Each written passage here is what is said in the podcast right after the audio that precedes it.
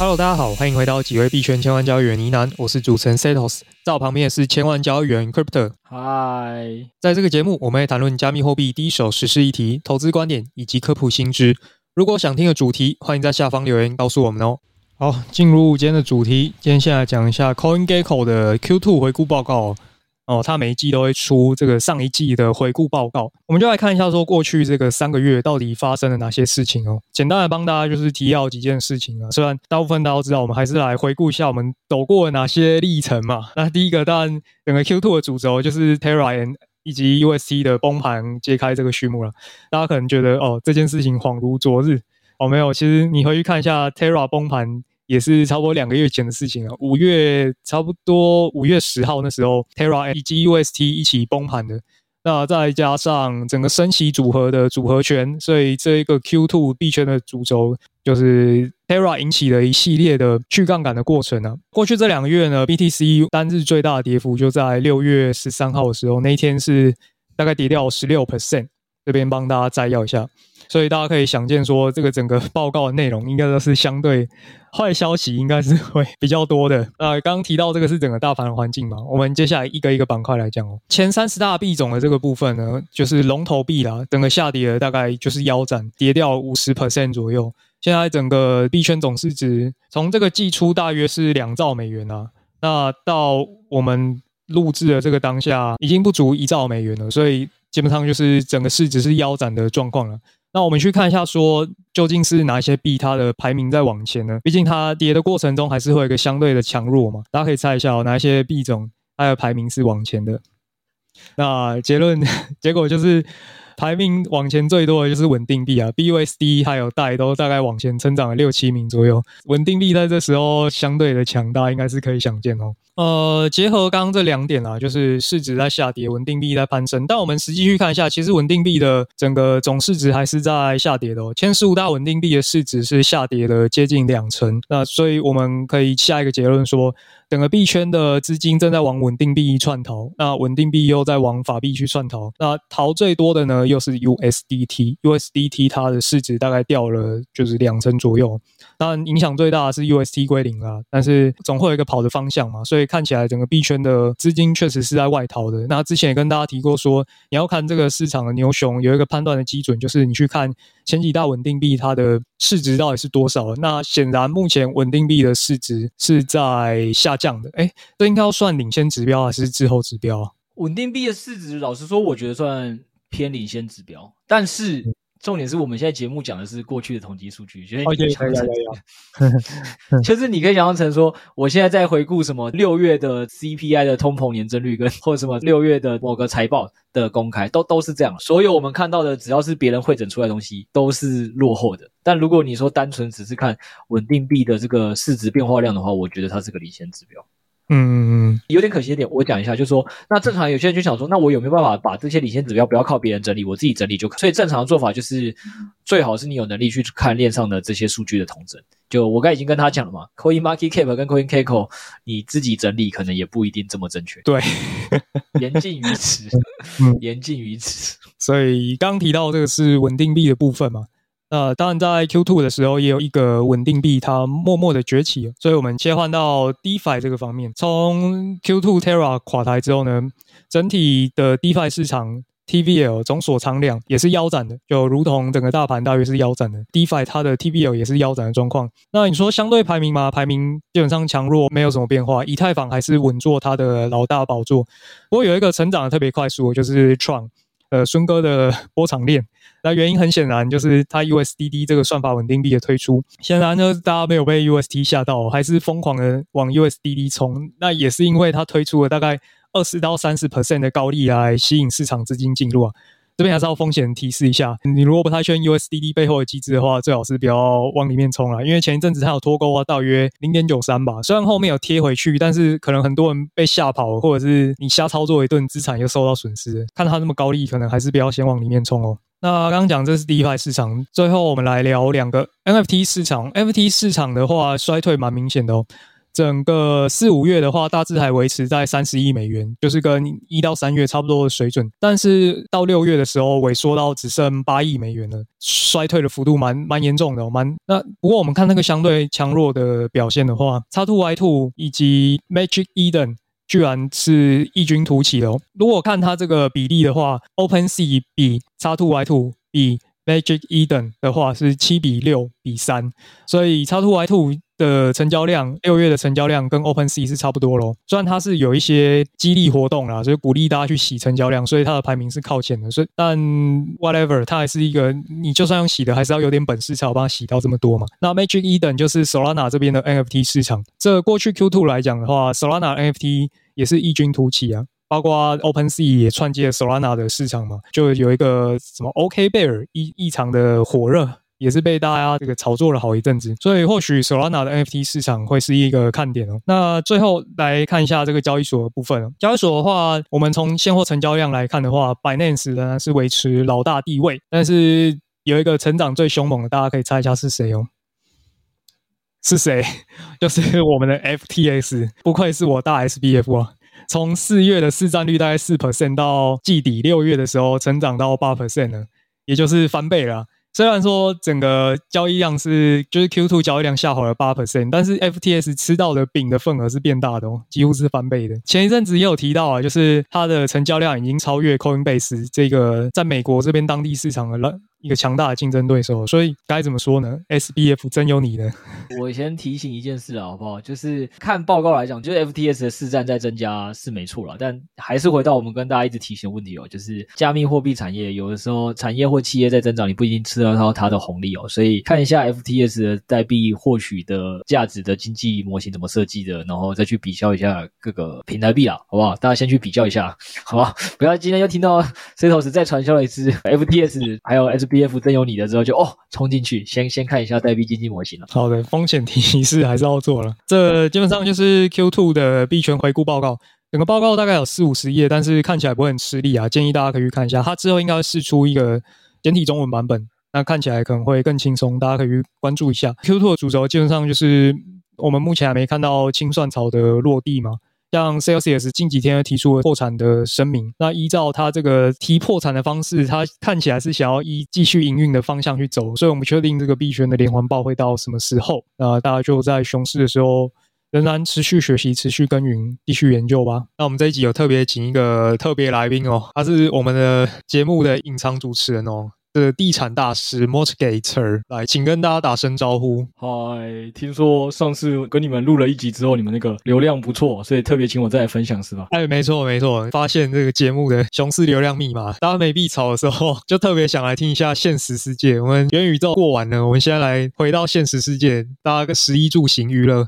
住还是大家很关心的一个民生议题嘛，所以今天我们来讨论一下哦。上次我们聊这个租房市场嘛，Mortgator 跟我们提了很多租房大家可能都没有想过一些议题，像是为什么房市可能大家都预期说它会崩了，但实际上都还没崩。我们上次聊到租房，那这次我们来聊聊买房市场，是不是听说有一些另类的观念，说想要这次来跟我们分享一下？不愧是这个几位币圈千万交易员呢喃的员工哦，上次还在听租房，现在就已经准备要买房了，不错不错，年轻人准备下一轮牛市啊，熊市要先做功课，才有一些这个先辈知识可以来挑标的啊。先在熊市的时候，两边知识都累积，然后在下一轮数位资产牛的时候，就开始放大自己的本金，而、啊、结束的时候，哎，法币出出出来的时候，就顺便拿去在房地产买个付个首付，刚刚好，对吧？一一贯教育把它把它教育完成。没错，我们这个是流水线的，现在是先累积我们的知识资本，那之后就可以累积我们的财富资本。哇，听起来真的是非常令人兴奋。好了，不要再干话了啦。是这样，我们再次跟大家讲一下哦，就是小弟 Crypto 现在只是因为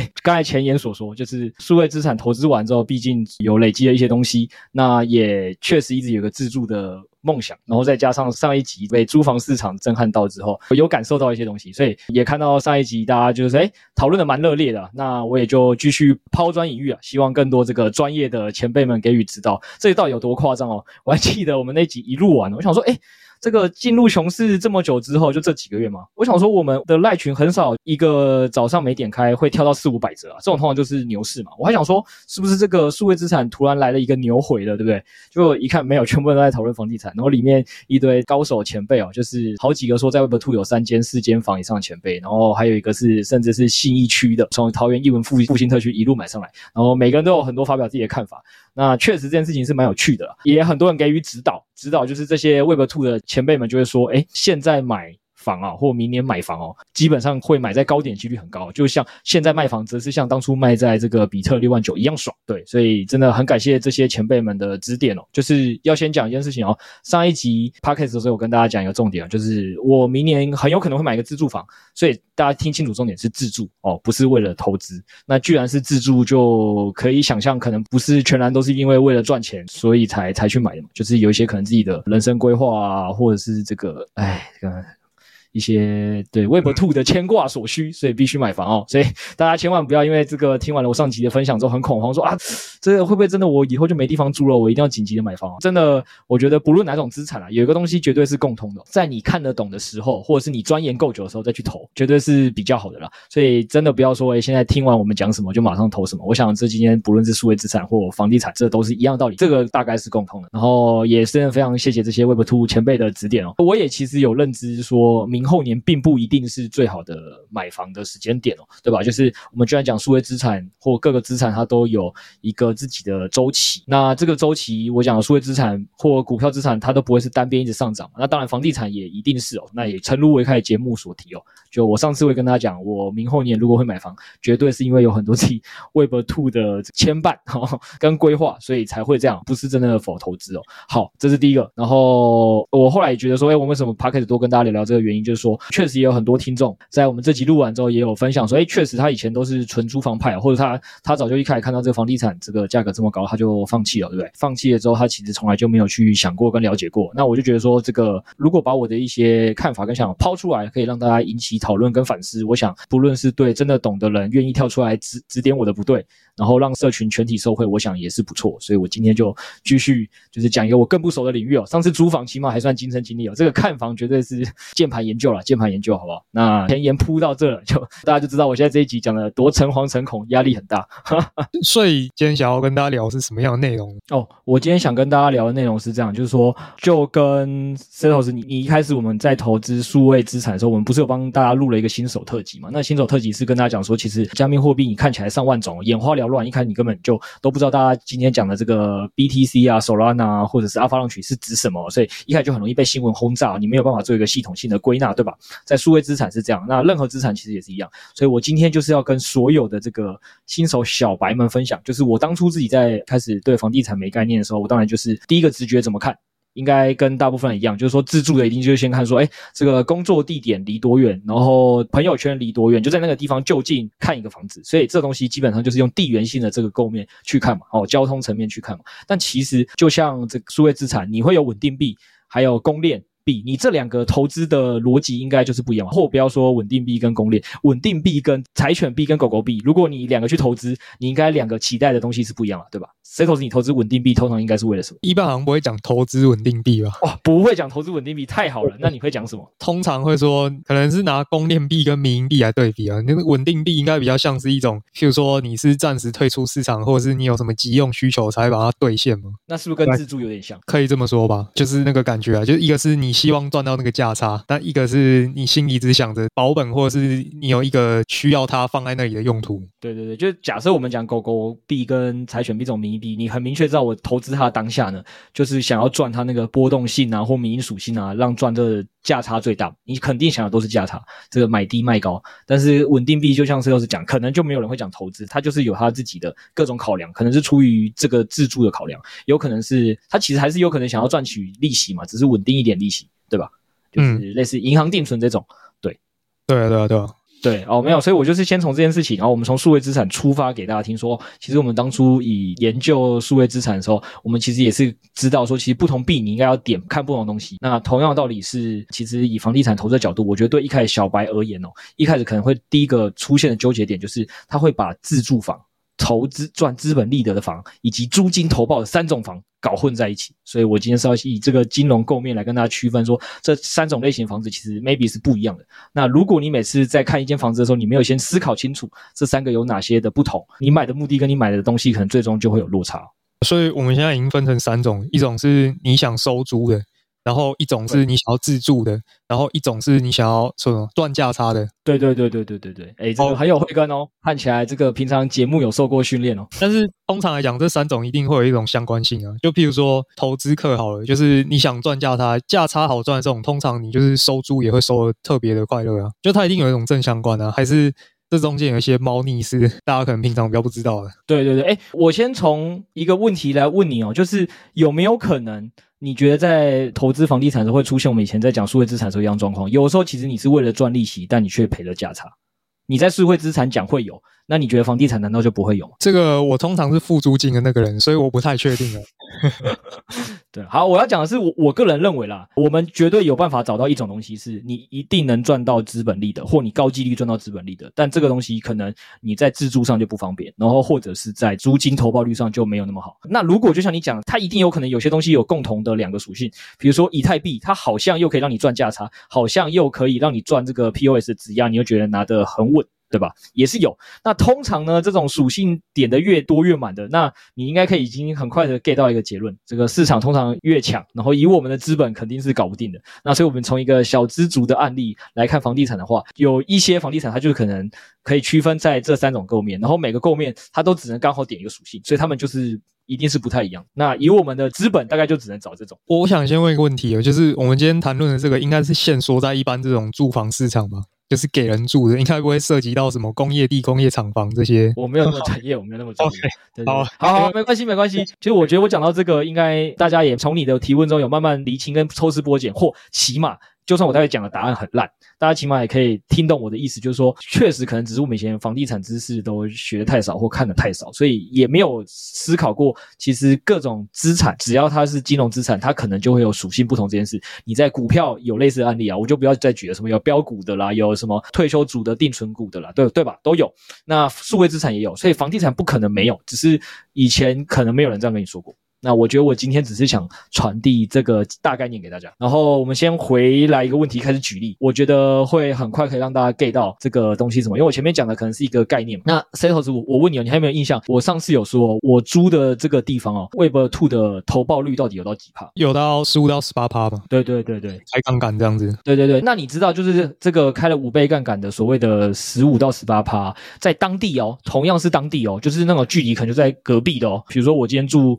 二号旁边四号哦，就是你看这个理论上地段完全一样哦，但是它的租金投报率就没那么高，嗯，只在隔壁而已，但是租金投报率没那么高。对对，就你是我邻居的话，就即使我们两个是住在可能那个地址都写的完全一样，只差一个写最后尾号二号，一个尾号写四号，我们就有很有可能会导致这个租金投报率不一样。我先从这个举例给你听，你应该就会比较了解说，确实其实是有区分特性。合理的推测，譬如说二号可能是在三角窗那种。黄金店面，那、啊、你隔一个其实就差很多了。哦，对对对对对，这个又偏到比较细节，这个、可能要进展到什么什么哦？公链这个是主打 TPS 这个高，这个是什么去中心化？没有没有没还没有到这个层次，或者是直接举例？不是啊，就已经哦，哎，同楼层同楼层二号跟四号，好，我直接讲，我直接讲，这个差别在哪？嗯、就是房型是几房？哎，这是什么意思？就是今天哦，我的那个案例是我的是单人房，才会到十五到十八趴。但是如果是双人房，在同样的地段，平均大概就是十到十二趴了。那三人房跟四人房我没有去统计啊，但你合理的可以推测一件事，四人房应该会更低，对吧？你就是不用去查，你应该也会有 feel。好像体感上是这样，没错。看那个什么五九一租屋网那种感觉，大概是这种，就是你家庭住起来，大家都会说，哦，你跟朋友合租 CP 值会比较高。那你 CP 值高，代表不就是房东的 CP 值比较低吗？对对对对，所以从这件事情，你其实就可以发现我讲的第一件事吧。就算你刚才讲说，诶，这个属性应该都可以叠加啊，就是越好地段的这个租金投报率应该也不差。诶，其实真的不一定哦。有的时候好的地段，因为大家都知道它好，然后这个房型也好，大家都知道，所以反而很有可能你是买的本金就不会多低。那这个时候你要知道租金是由什么来决定的，是由那个地区的能付的薪水的人大概一个上下限的区间去决定啊。当然就会因为房型的好坏去加减个一千、两千、三千。但是一开始如果你买的本金就相差甚远，那其实是你的这个以租金投报率这件事情来看，就其实不一定一样。这样你有慢慢 get 到我讲那个差异哦？你说本金的差异跟租金的差异？对对对对对，因为你知道本金是怎么来的嘛？本金这个东西是这样，我这个人越有钱。我就在同样在竞标一个东西的时候，比如说这个东西大家都想要，所以我就会一直把价格加上去嘛。比如说五十万、六十万、七十万、八十万加上去。但是你在持续加上去的过程中，就是我上次跟大家讲的，你去认真比较，哎，信义区跟东区的这个房价肯定是比我现在住的地区贵很多的。可是为什么租金其实最后是我这个地方付出去的不会跟信义区跟东区差异太大？因为信义区跟东区住的人他能付的所得的能力，其实也不会跟我这住的地区人真的差异大到说可以。这个房价差两倍到三倍，你懂？就是租金不会因此差两到三倍。那所以这件事情你就会理解，从租金投报率的角度来算，房价的这个单品没有两倍到三倍，也就是说你出的本金没有到两倍到三倍。但是其实你的这个租金的差异如果就在十趴二十趴，那你的投报率当然不一样。我刚刚在想这个薪水这个问题。我是没有仔细看那个数据啊，但应该是有办法调出一个数据，说什么收入的统计大概几个百分位到几个百分位都在这个区间，然后大部分的这种租金应该就会在这个区间内的，比如说两成之类的。对对对对，你抓到重点了，你抓到重点了，就是我想要传递的第一个重点，就是假设。假设你今天是要走租房型的投报率的来去投资房地产这个金融属性的话，那你肯定是去找那种单平的坪效是最高，租金投报率是最高。那这种通常目前都会是一房为主，然后这个一房跟两房的这个差别就是，那个一房的人他就是有时候他就是为了想要牺牲一些，他想要一些比较好的隐私嘛，或者他找不到第二个人嘛，所以他还是只能出这个一房的。我说鸡肉饭涨到一百三，他只要还是能付。他就是会付嘛，但是他不可能鸡肉饭涨到三百嘛，因为如果涨到三百，他就真的不吃鸡肉饭了。所以这件事情，如果你从租房型的角度来看，第一个就是一个好的地区，它那个地区里的房型呃比较小的，通常你会的租金投报率会比较高。好，那我们这边就是稍微来援引一下数据的部分哦。我们刚刚去查一下说，有一个台湾房屋集团趋势中心，它整理了一个资料，主要就是整理六都套房的一个租金所得比啊。那当然，我们这边就是聚焦在租金的部分，统计的标的是六都 Q1 的时候。它十到十五平的一个住宅大楼啊，华夏公寓套房，就是基本上大家去外面租屋的时候，优先会选择这些套件。我们纵观来看的话，直觉上来讲，确实双北的套房是比较贵的，像是台北市是接近两万块哦，那新北市大约一万四千元，其他的。包括桃园啊、台中、高雄、台南，大约就是落在八千元的水平。这四都其实差异就不大了。那也显然说，这个台北、新北再来其他四都，这个跟体感上大家印象好像算是蛮符合的啦。嗯，对啊。所以你看，就是我刚才跟你讲的嘛。第一个点就是说，其实当地能决定租金是多少的，是在当地工作的人。那以这张表来讲，就是说，你看这四都，桃园到台南，他就都付的钱就是八千多块，也是他们大概就是说把租金占到他们的。呃，这个家庭所得的时候大概是十七趴到二十趴嘛，那新北的到三十趴，台北到三十五趴，那这就是他们可能相对不得已。好，这是第一个。那第二点是我们刚才跟大家讲的嘛，就是说这个是从租房的角度去看，就是说租房的人他因为租金只能付这么多，所以我就知道说我作为这个租房投报的人，我就最多只能收到这么多的租金。但是我可能分母是不一样的，就是我分母可能不需要付那么多钱。以刚刚这个图表举例，蔡老师，我们看图表。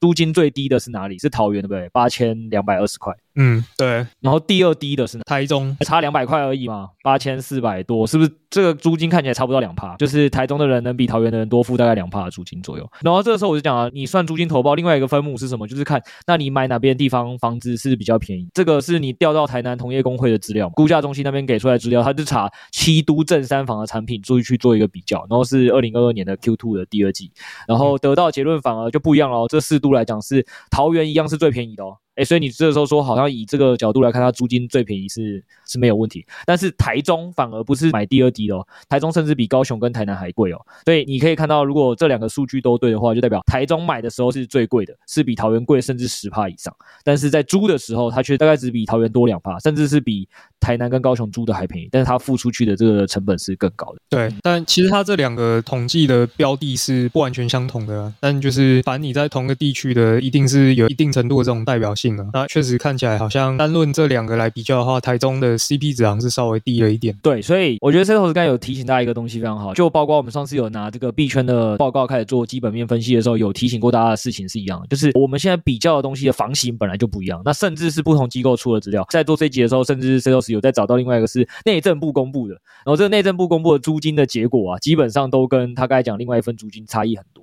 所以实物上来讲，还是要提醒大家，就是我们今天讲的这个只是传递一个概念，让大家知道，就是说，如果你今天从租房投报的角度市场来看的话，确实你其实一开始在调查功课的时候，你就可以先去了解说，该地地区的人口结构的薪资大概普遍在什么水平，然后它的能付的租金所得比在多少，那这就会决定你租金的分值。那至于你的分母呢，基本上就是真的是要看你那个地区大概平均的单价在哪里。那这件事情两者一算，你可能就会得到很多不同的结果。那这个就是大家自己所谓的地缘性的功课，跟你自己了解当地才会出现的超额报酬了。我们这边只是把这个概念举给大家，大家不要以我们这边的数字直接去做引用。感觉这就是可以解释说，为什么去五九一租网会有找到很多那种硬隔的那种房子，就它明明是可以给一个家庭住的，但是它硬要隔两间、隔三间，可能算起来比较划算的。哎哎，对啊，因为通常你你就想一件事情就好，有时候你买那种什么所谓的一房一厅一卫或者一房，理论上它就不会有那个，对不对？就是走廊，对啊，它的客厅，它通常它的客厅跟那个房间应该没有必要再特别画一个走廊给你吧？嗯。对啊，但是你光两房这件事情，它多了这个房的时候，总会有一个小通道，那个小通道就会占你平数了，对吧？对啊，啊，但是那个那个小通道就租不出去啊。就是你不可能要为了这个小通道啊再加个两千上去，就变公社了，那那边的钱都不能算了。对对对，所以就是这件事情是第一个，我我讲的概念是，同样的商品，它其实还是一定有哪一个属性点的更满，就是同样地区的房地产，我指的当然都是指好租的，都市里好租的。那它只要是好租的面向来看的话，如果你要追求租金投报率的极致，那第一个点一定是它的房型，你要去调查当地。哦，我不要讲说一房一定对啊，我这只是举例，就是有的地方很有可能就是那个地方的工作或人口结构都是两房为主的。那如果是在这个情况下，就是他是夫妻为主，那搞不好就两房才是主力市场。那只是我说我这个地方刚好就是租给那些比较高薪的工作者为主，然后他们可能又不到两房，不是夫妻的情况下，他就只能忍痛租这一房。那我只要想要往下压，就会被其他愿意付比我高的人租走。然后这也是为什么你你以前可能都会听过别人很常在讲一件事，他们很喜欢去投资什么东京、纽约、巴黎那些听起来贵到可能跟台北也差不多的那种超级贵的地方。但为什么这么多国际投资客喜欢投资那里？你你现在从我这边讲，你可能就会 get 到一点概念。好像最近也是有一些什么日本、东南亚也是有人在投啊。好，东南亚的我先不论。好，东南亚这个你又把议题带偏了，这个很明显就看得出来是一个比我更没有经验的小白，就是随便听别人报一个讯息就讲一个讯息。国内都已经够复杂，你现在突然又扯一个海外的，不是不是，我要讲到一个重点，就是我这件事情我有被说服一个点是为什么？就举来讲，你想日本这件事情不会就让你觉得像我们上次讲一样的一个误区吗？那日本的理论上少子化这件事情应该比我们严重很久吧，也也被讲更久了吧？然后。大家都会说什么？呃，这个台北已经涨到不能再涨了嘛？就是因为继续撑上去的后金也相对没有其他五都来的好涨嘛。就人家都会说这个房地产，这个其他如果也是交通跟就职方便的，理论上低基期的，就是通常涨幅会比较大嘛，对吧？只是绝对金额上应该是台北比较高。那为什么你看日本、纽约这些地区，它在这个时候反而还一堆人会愿意去把它当做一个，就是它已经不是投资型了。就我刚才跟顺便带到第一个重点，就是人家去买日本的房地产，它就不是为了赚它的资本利得了。你体感上应该感受到吧？他应该不是为了赚资本利得而去的吧？不然呢？不然他是赚这个租金市场的。对对对，他是为了赚金流的。诶，海外的。对对对，我来跟你讲为什么？我来跟你讲为什么？原因是这样的哦，就是通常会去这种国际异形都市工作的啊，有一种。呃，我们刚才有讲到了嘛？你讲一个重点，你其实如果要租的好，那你就是要去调那个地区的人口结构，还有能付薪水那群人的薪水，就是高等级的是谁。然后这个时候你会发现这种状况，就跟台北一样。还有我之前去上海工作也是，就是很多时候其实这些大都市都是跨国企业的员工外派过去，外派过去的时候，他在当地其实只是想要找一个住的地方，而他通常这种时候都不会携家带眷，你懂我意思吗？就是即使你在台湾，比如说啊，我在台湾有老婆，举例啊。那我也不可能，诶、欸，老板说，诶、欸，我们现在要派你去日本开疆辟土或美国开疆辟土，所以我们帮你老婆顺便一起租，你们就租帮你租一个两房，肯定不会吧？他给你的这个住房补补贴，哎，也有可能会啊。抱抱歉，我的公司当初等级不够大，我公司当初就是给了我单人房的补助，好不好？我还记得我去上海的时候，他给我的补助是两万台币。可能不好说啊。有人就是不想带老婆跟小孩一起去嘛。呃 好，这是另外一回事。但是你，你刚才可以从我那个案例可以听到一件事情，就是以公司你现在站在公司的角度，公司干嘛一定要让你带老婆去，或带你的小孩去？除非就是，诶，你自己。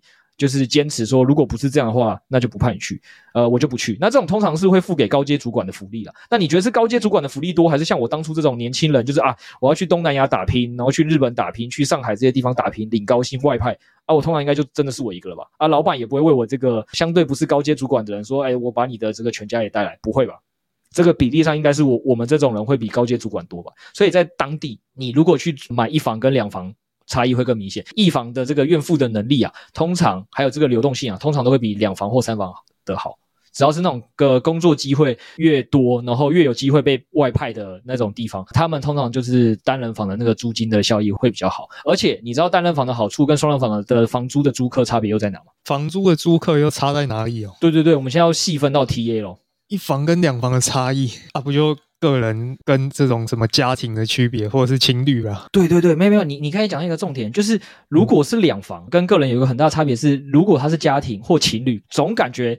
他们在两房的里面需要生活的时间就会变多吧，然后他们需要的空间就会比较大吧。单人的通常就是像我之前我们这种外派的啊，几乎大家都是一样啊，就是你根本没有时间在家里睡待多久了，你就是每天早起就是去公司上班，然后加班到十点十一点回家，诶，十二点一点了，呃，洗洗睡觉，然后明天又这样，然后甚至六日也跑去加班。所以如果你是以租房角度来讲，这个也是比较好一个点是，这种人通常因为在房间待的时间就少，所以他烦你的时间也少。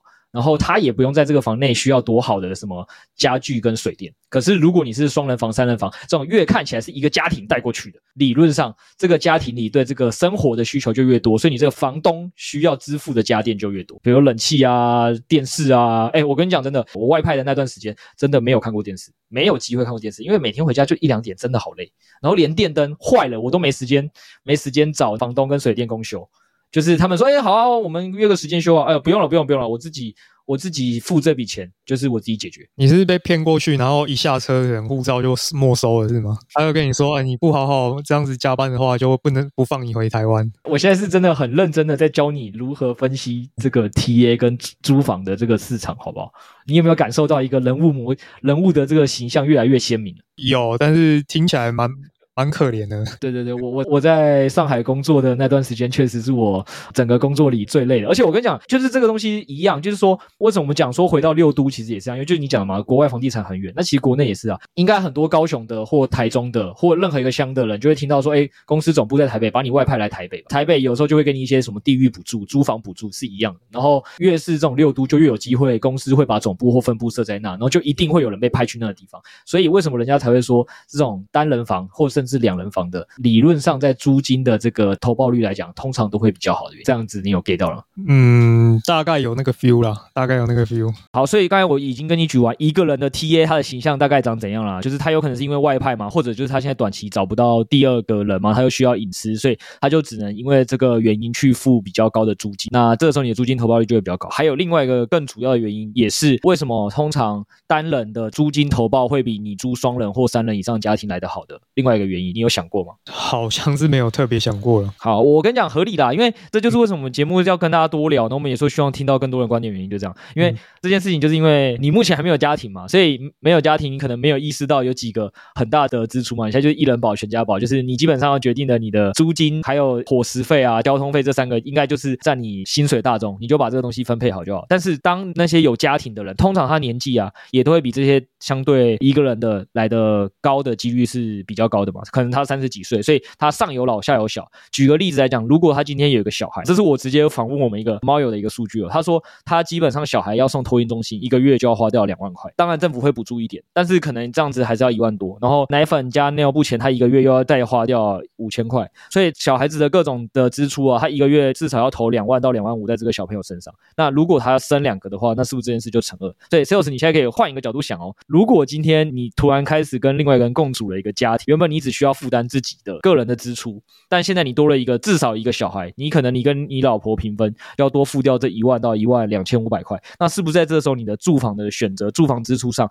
你可能就会只能牺牲一点？以前可能我单人在住的时候，刚才讲的嘛，住房所得比台北跟新北的甚至可以付到三十趴到三十五趴。但可能今天有小孩之后，他如果再付三十到三十五趴，他连钱都存不了。那这个时候他会付出来租金也会比较小，这是第一个。然后第二点是，现在我们都还算幸福，我们的爸爸妈妈应该都还算健康。很多有家庭的爸爸妈妈，他们其实在这个时候可能也开始进入一个需要看病的阶段。那在这个时候，比如说送他们看病的医药费啊、看护费啊，然后这个计程车的交通费啊，这些支出都会导致于他的能付的他能们的租金的支付上的那个余裕度就会下降。所以这个时候。就是为什么通常两房跟三房的开价也没办法要像一房一样，比如说房间的平数乘二，直接把租金乘二，它会有这些它的困难。可支配所得变少吗？所以它的那个选择范围变少了。对对对，然后也丢一个数据给大家看啦，这个就是行政院主计处统计的中位数的平台。我们来猜一下好了，你猜它统计出来一个人的年龄层大概就是二十五岁到二十九岁左右，大概这个时候来。是比较有机会是一个人，那你来猜猜这个时候的薪资中位数，以主计处给出来的薪资大概是多少？然后我待会会再跟你讲另外一个年龄层是三十到三十九岁，这个时候通常有家庭的比率就会拉升。那这个时候你猜他薪资中位数大概是多？二十五到二十九，通常三万左右吧？你猜三万，可能也差不多啦，因为他的中位数的数据是四十七点八，那就看年终要抓几个月。假设年终是抓一个月的话，maybe 大概就三万多一点，但确实是不到四万。好，那三十到三十九岁的时候，你猜就是经过这可能十年之后，大概会到多少钱？应该起码有个四五万这样子。其实这个就没有想象中这么美好，这个数字大概是刚好落在四万左右。如果你年终抓一个月，它是五十三点三万，这时候落差就出来了。就是我们刚才前面讲的嘛，人上了年纪之后，你需要花费的东西就不再是你一个人。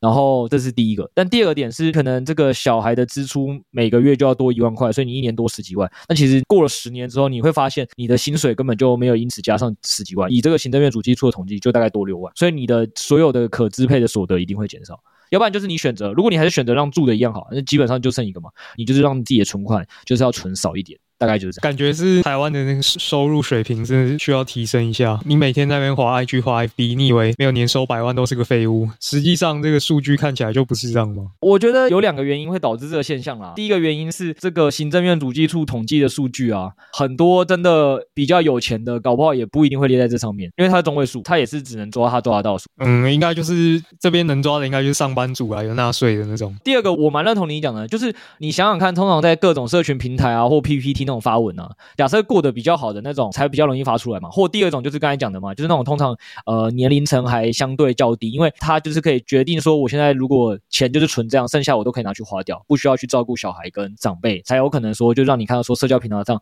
都过得比较好的那些。假设可能到时候你再过个十年，你的 IG 跟 FB 可能长得就不是这样。就会变成一个人在晒小孩了。对，这个时候你就会发现，你朋友如果住的开始变差，你就知道原因什么，就在那个小孩身上了，好不好？最后就是也是简单讲一下啦，就是说以这数据你可以看到一个概念，为什么我刚才只举二十五到二十九岁代表单身？原因是因为这个主计总处它下一个资料就是未满二十五岁，那这个就真的差异太大，我们没有办法把它纳入统计。但不然理论上二十到二十四岁应该也蛮多是要代表单身的这个族群，这个就是我们可能没有办法援引到，这是第一个。然后第二个点就是从刚刚我抛给大大家很多概念就。让大家知道说，其实以前我们可能很多时候看这个买房都是从自己的角度出发，就是我要离工作跟朋友圈多远，就这样。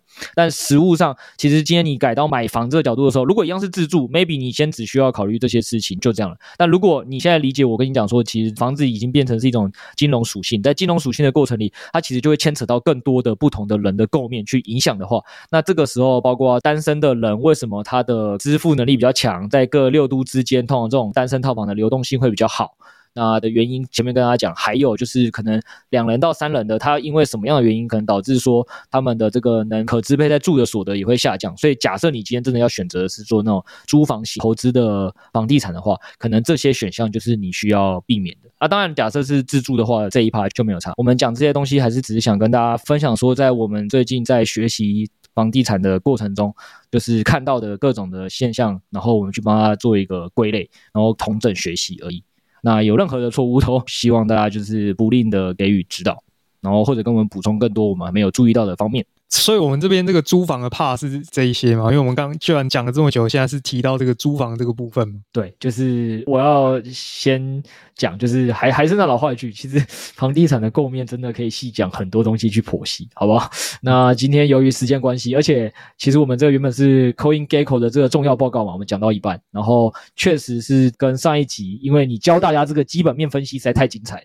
然后时长太长，所以如果要把两个都放在同一集的话，就是会担心对大家来讲上一集听的有点负担，所以我们才把 CoinGecko 你讲这个报告的那一集移到了这一集，然后再顺便加入房地产，所以我们这边只好卖个关子。原本今天是预计跟大家讲三种类型的，我下次再跟大家分享说，如果你今天想要赚资本利得，其实有一种方式的投资，你有最高的几率可以抓到未来一定会上涨的房子。啊，其实大家可能最期待的是自住的部分嘛，因为大部分的资产阶级。应该还是自住为最主要的需求，所以这个是压轴就对，要摆到最后再讲。对对对对对，啊，就是 Mortgate 它也是不定期被请出场的嘛。毕竟这个频道的主业是讲数位资产，就是通常要在这种时间还刚好剩十几二十分钟，很适合拿来讲一段。因为如果五分钟又没办法好好阐述一个观念，那剩十几二十分钟的时候，就我们就请这个 Mortgate 来分享他最近的一些想法，好不好？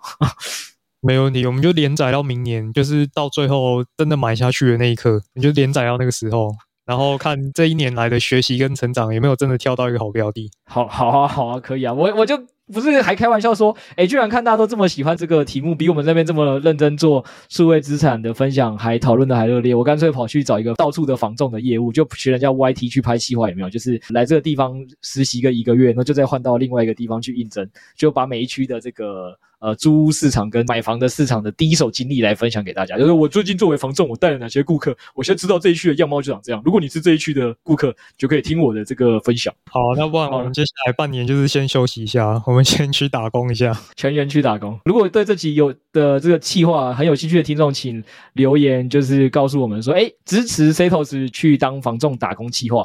那我们看这个比率有多高，我们再决定公司要不要这个另开支线任务了，好不好？好了好了，今天就先分享到这了。好，如果你想收听更多内容，欢迎报名我们亿万交易员系列，每周一次深度项目解析以及投资实战，一周一集，三十分钟，掌握加密货币最前沿的投资观点。那我目前也有公开赖群 DC 群，欢迎入内一起交流投资观点。以上链接都会放在下方资讯栏里面。今天就先聊这边，记得帮我们五星好评，下周见，拜拜，拜拜。